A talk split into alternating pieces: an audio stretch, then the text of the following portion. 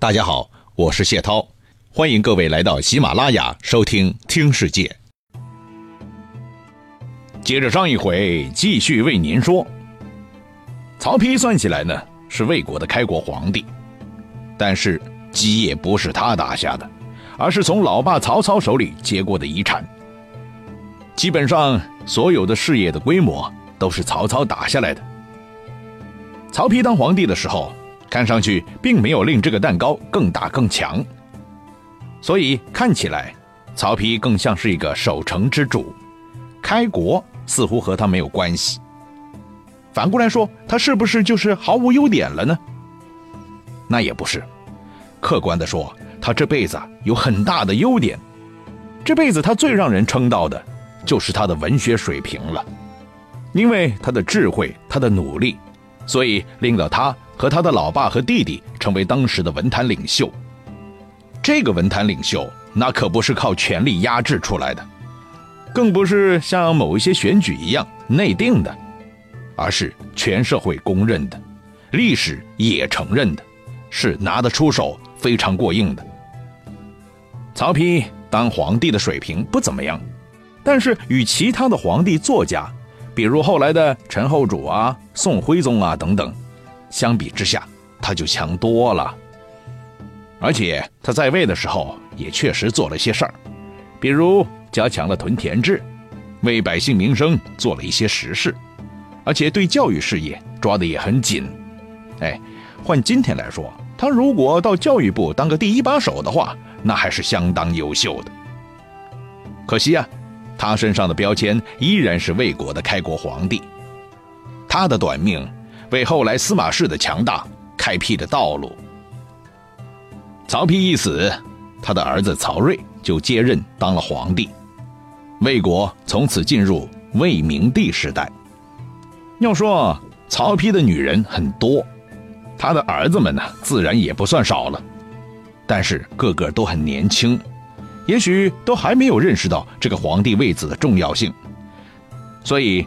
他们也没有像自己的老爸和叔叔那样为了这个位子斗得你死我活，所以曹丕在指定接班人的时候，半点麻烦都没碰上。我们也说了，曹睿很聪明，年纪轻轻，大概也是因为知道老爸因为自己老妈的事情，所以不太待见自己的，所以做人很本分，低调再低调，基本上是夹着尾巴做人的。一天到晚只是在宫里读书，基本上不会和大臣们有什么交往的。很多大臣都知道自己的老板有这么一个儿子，但是几乎没有人见过这个儿子长啥样。嗯，应该是长得很高很帅，估计也挺风流的吧。不管怎么说，他的老妈可是当年全国头号美女啊。这个基因遗传，那恐怕不是靠人的意志能够转移的。另外，至于风流成性嘛，这一点早就有迹可循了。他的爸爸以及他爸爸的爸爸，不都是泡妞的高手吗？只不过你们个个想看热闹，想看看这个传说当中的太子，可那个曹睿却偏偏不出场，更是要把这种神秘感玩到底。隔了好几天。才把刘烨给叫了进去，狠狠的聊了大半天呢。其他那些大臣一听，哟，老刘给叫进去了，于是发挥八卦精神，都蹲在外面等着呢，不吃不喝的，一直等得口干舌燥了，这才把刘烨给等出来。看见老刘出来了，大家伙一拥而上啊，纷纷提问，但归结起来，问题就一个核心。喂，老刘，这个帅哥怎么样啊？有没有水平啊？刘烨微微一笑，不急不躁，说：“秦始皇含笑无之仇，才具微不及耳。”啥意思啊？是在说秦始皇的耳朵吗？不对。刘烨的意思是说：“呵呵，大家放心吧，我们的新主和秦始皇、汉武帝是差不多的，只是才智方面稍稍的欠缺一点而已。哇，这个评价那是相当的高啊！秦皇汉武，古今以来有几人能比呀？比他们差一点点，那就相当于比别人强太多了。嗯，至少比他那个死鬼老爸好吧？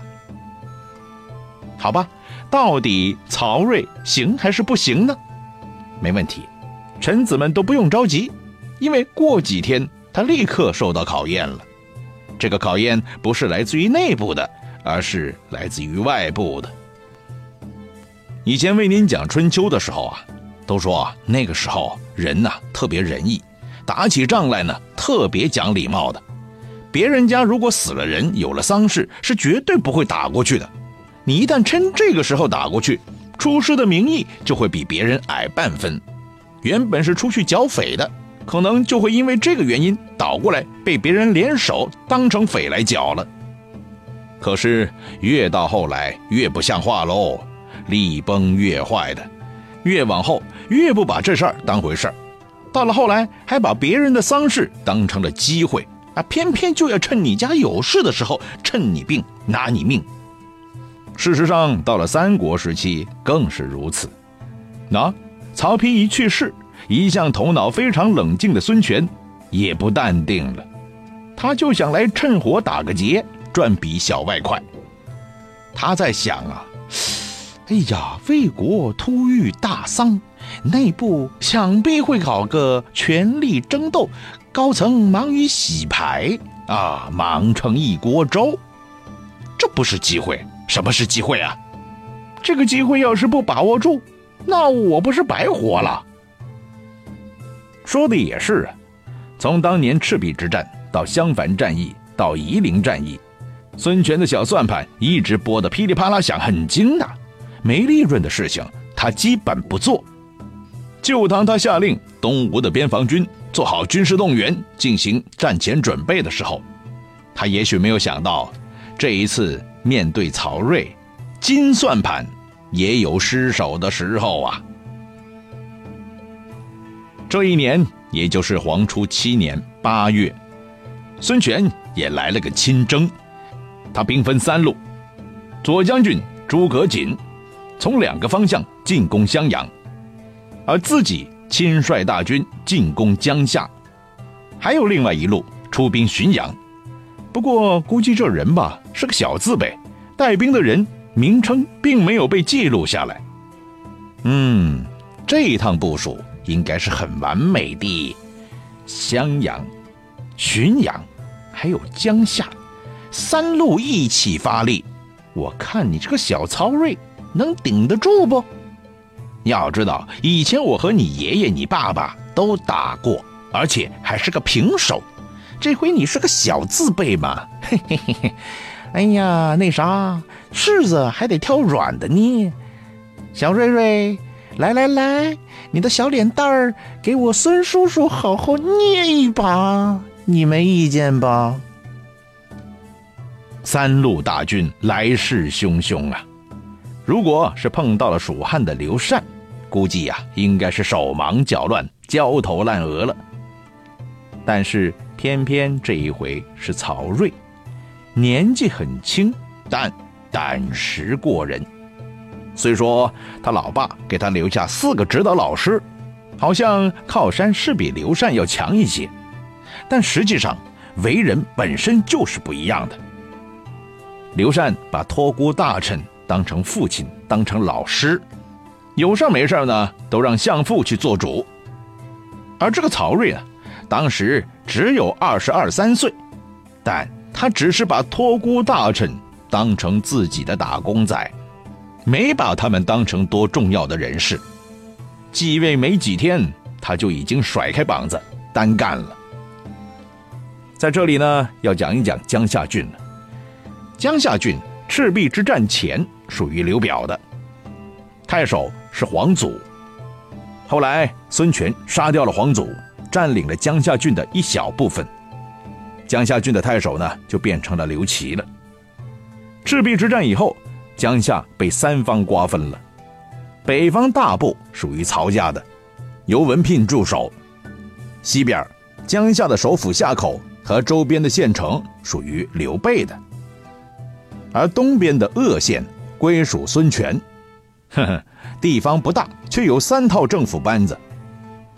但是如果纯从地盘大小来看，江夏主要由刘家和曹家双方划分了。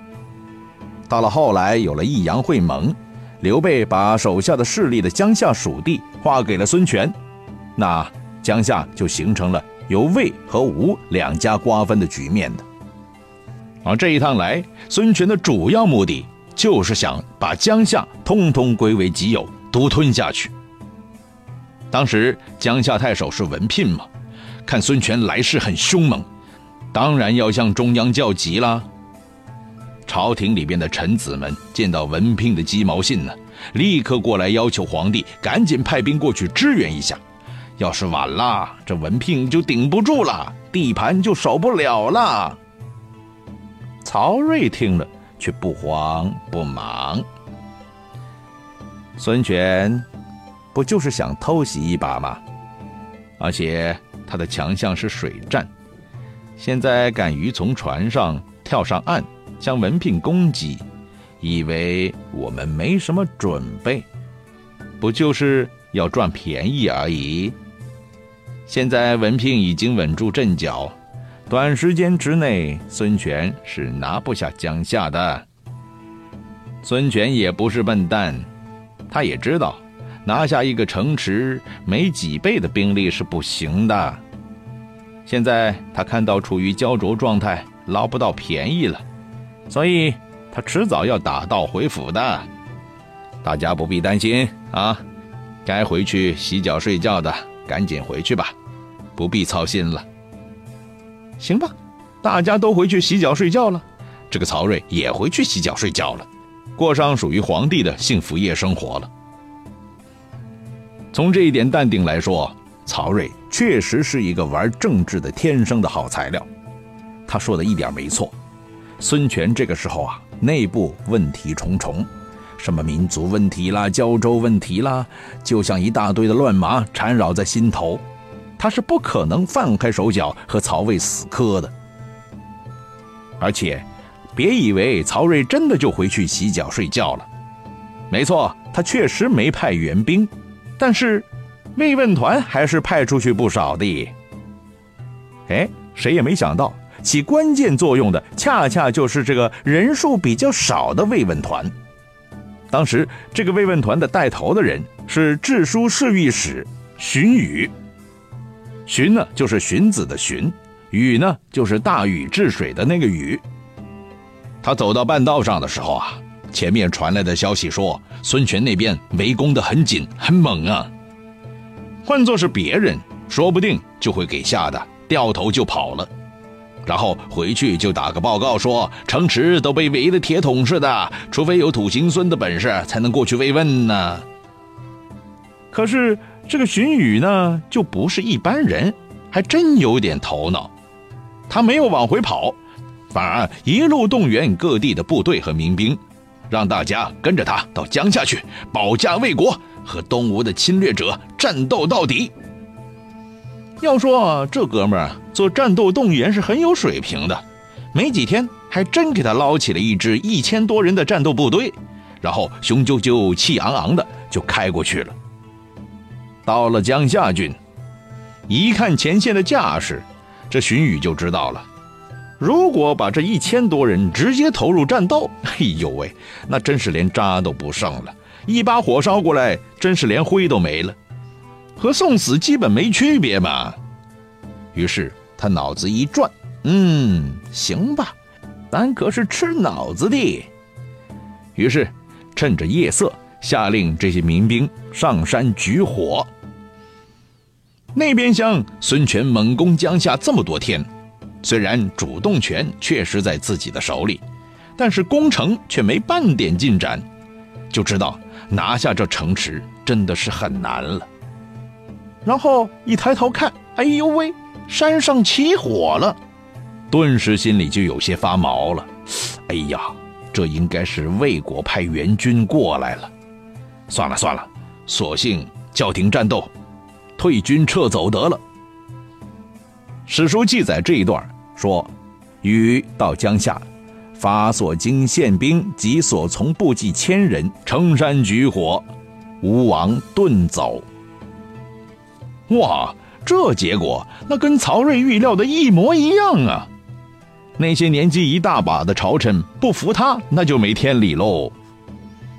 不过东吴那边并不因为没有拿下江夏就老实了，诸葛瑾不是还在吗？他看见自家老板雄赳赳的去，灰溜溜的回，觉得实在太没面子了，决定自己这一路也要大干一场，帮着老板把面子挣回来。于是带着自己的部队继续分两路，向着襄阳就开过去了。诸葛瑾决心很大。但是好像他打仗基本没出过彩啊，而且襄阳城好攻吗？要好攻的话，当年关二哥怎么没攻下来啊？而且更为要命的是，他运气实在太倒霉了，和他对阵的是更加生猛的司马懿呀。虽然司马懿也是第一次带兵，但是。做宅男做了这么长时间了，憋都憋死了，好不容易开个荤，带上兵出来见见红，哼，你这个诸葛瑾呐，还自动送上门，那我司马不把你打成个惨叫鸡，我还好意思回家和老板打招呼吗？司马懿虽然被他的子孙后代定性为伟大的军事家，但其实到此为止，他还没有真正参加过哪一场战斗。更没有体验过战场的生活，这一次是真正由他带兵和东吴大战，但这又怎么样呢？人比人会气死人的。一仗下来，结果就是诸葛瑾大败。《三国志·明帝纪》当中明确记载，斩杀吴将张霸，斩首千余级，意思是说。诸葛瑾败得很丢脸呐，连手下强将张霸也被司马懿砍死在战场上，丢了一千多人的命啊！有这个战功垫底，司马懿就可以在年底顺利升任骠骑将军了。好，这边碰上司马懿没好果子吃，另外一路呢，直接碰上的是曹真。曹真当时职务比司马懿更大。而且打起仗来更有战斗经验，指挥的部队也更多，所以双方一开打，那个带队的无名的将军，哎，反正名气小的连史册都不记载的这一位，那还不是直接被人打的只剩两个字失败吗？好了，既然是这样的话，这一趟东吴的赚便宜之旅，只能以最后失败告终了。欢迎您关注我的微信公众号。谢涛听世界，更多的精彩故事在等着您。